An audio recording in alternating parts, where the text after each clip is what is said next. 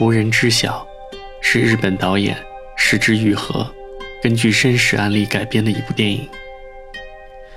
主要内容是讲一个叫福岛惠子的单身母亲，生养了四个小孩，分别是十二岁的长子明，十一岁的女儿京子，五岁的儿子茂，以及三岁的女儿小雪。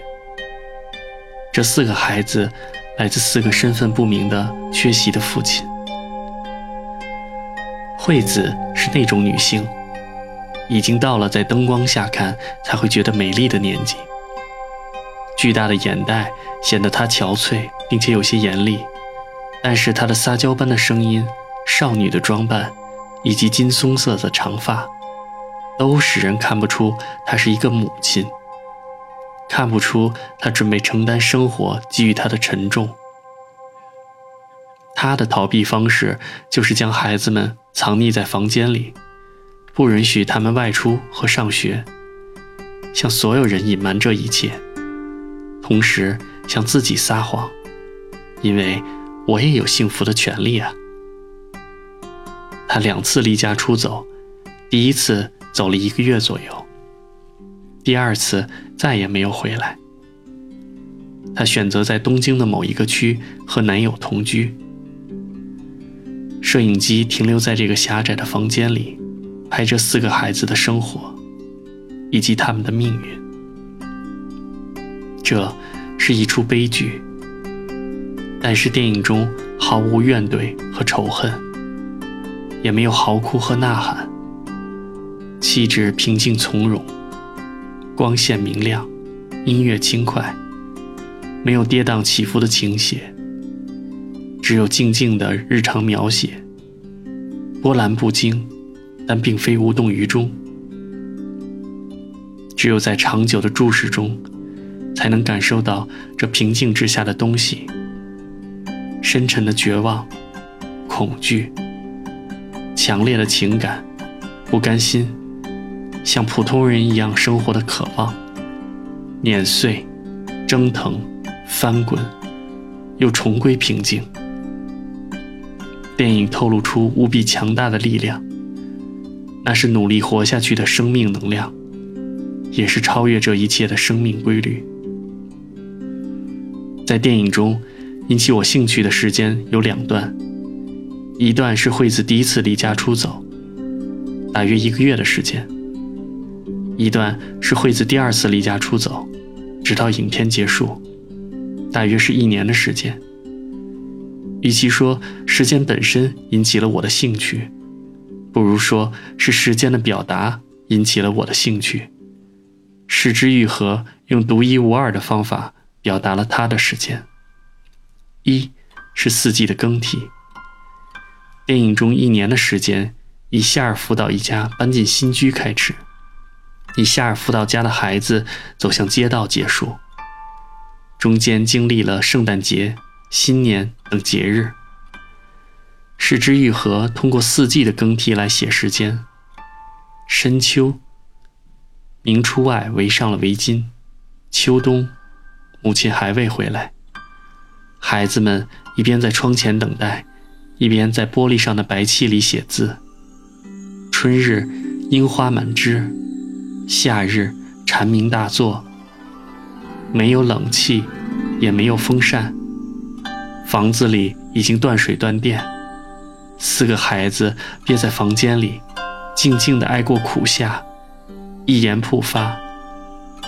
每个人的皮肤都是湿漉漉的，头发粘结。夏末，小雪意外死去。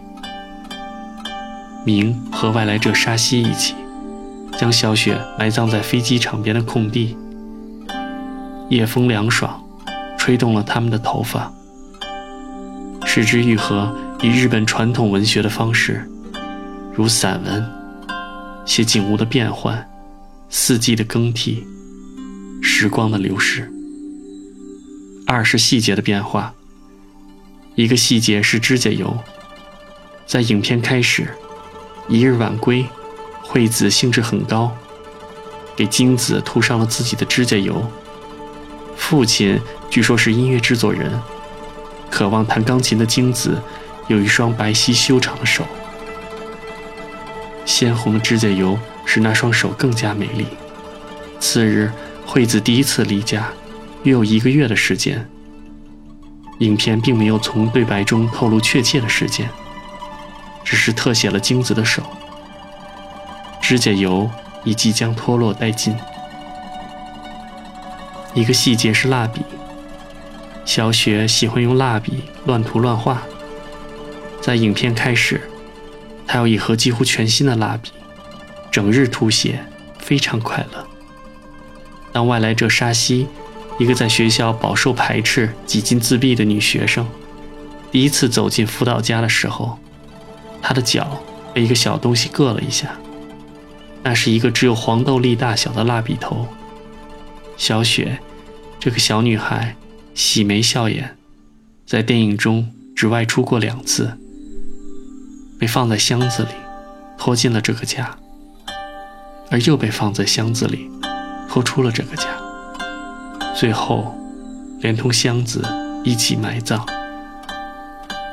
这个小女孩用蜡笔涂涂抹抹，不知消耗了她多少时间，而这残余的蜡笔头，又使人想到，除了画画的时间，他的短暂的一生，其实也没有什么其他的娱乐寄托。和可能，一个细节是钱。惠子第一次离家，给孩子们留下了一笔钱，约有一万日元。明每日记账，当做算术练习。一万日元的纸币已经没有了，渐渐的，一千日元的纸币也没有了。桌面上只有一些零散的硬币。昔日一本正经记账的账目。渐渐被孩子们的涂鸦盖住，最后小雪遇难，明试图给惠子打电话，手心里只剩下三枚硬币，钱的减少写出了时间的流逝。三是真实的时间，所有的电影都试图使观众相信，在场与场之间，在镜头与镜头之间，那被剪辑省略的时间。是真实存在的。银幕上发生的一切，不是编造的故事，而是真实存在于某一个世界的。电影创作者试图让观众进入到这个完整自足的电影世界，相信叙事时和观众时间是同步整一的。为了得到真实的时间，石之愈合用了一个笨方法。电影的拍摄时间。就用了整整一年。他以纪录片创作者的耐心，耐心地等待着他的世界，慢慢地发生、构建、变形、成熟。因此，电影中的孩子们真实地长大了一岁。明的扮演者柳乐优尼，从一个十二岁的男孩，成长成了一个十三岁的少年。那种从童稚、生涩。到渐渐的成熟，摄影机记录了整个过程。几乎每一场戏，孩子们都在慢慢的长大。这种变化肉眼察觉不到，但是却又很明确，每一秒钟都不一样，因为他们是真实的生命。电影中的房间被剧组租用了一年，能清楚的看见一个新鲜整洁的小家。因为失去了母亲，这个灵魂人物是怎么慢慢变得破落、肮脏？阳台上孩子们种在饮料瓶里的植物，也反映了真实的春生秋杀，经历壮大和荒败。孩子们身上曾经合身崭新的衣服，慢慢的破旧、缩小，变得局促不堪。因为无人修剪，他们的头发像野草一样。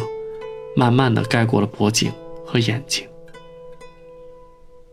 我觉得这样写时间很厉害，是因为一来，电影里的时间是审美的时间，这样流逝的时间是有美感的，不再是孤零零的时间，而是增加了很多附着之物，是可以观赏、可以品尝的时间。二来，电影里的时间是凝视的时间。用极其细致、幽微的细节，去写时光的流逝。如果观众不动用全部的注意力，耐心的观看，就会不知其所以然。电影邀请观众和剧中人一样，静静的呼吸，静静的凝视。而当你长时间的凝视着那个世界，那个世界也会转头来凝视着你。作为观众，内心的世界就这么静静的被开启。有时，在不断重复的日常场景中，在日复一日的更替流逝中，观众甚至会觉得，时间似乎已经停止了。没错，因为这群被遗忘的孩子，在无人知晓的角落里，他们的命运无人关心，他们的时间也变得不再重要。这凝滞停止的时间，就是他们的时间。三来，电影里的时间是充满感情的时间，但这部电影里，丈量时间的工具不再是一个精确的数字，一天，一个月，一年，一个女孩。指甲油从鲜亮夺目到暗淡脱落，需要多长时间？可以说是二十天，也可以说是一个月。高明之处，并不在于时间的精确。而恰恰在于模糊。当你开始这样猜测的时候，那个女孩的生命与你的生命悄然连接。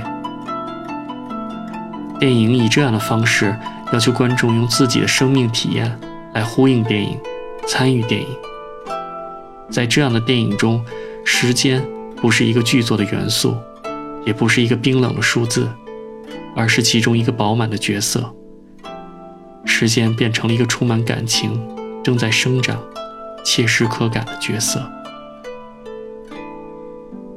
同时，时间也超越了角色，成为一种规律。在电影的结尾，明照例去便利店后门等待，好心的店员将过期的食物送给他们，而金子、茂和沙西则在对接等待着他。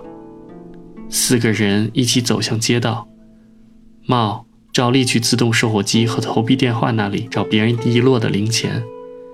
他因为捡到一枚硬币而欢喜。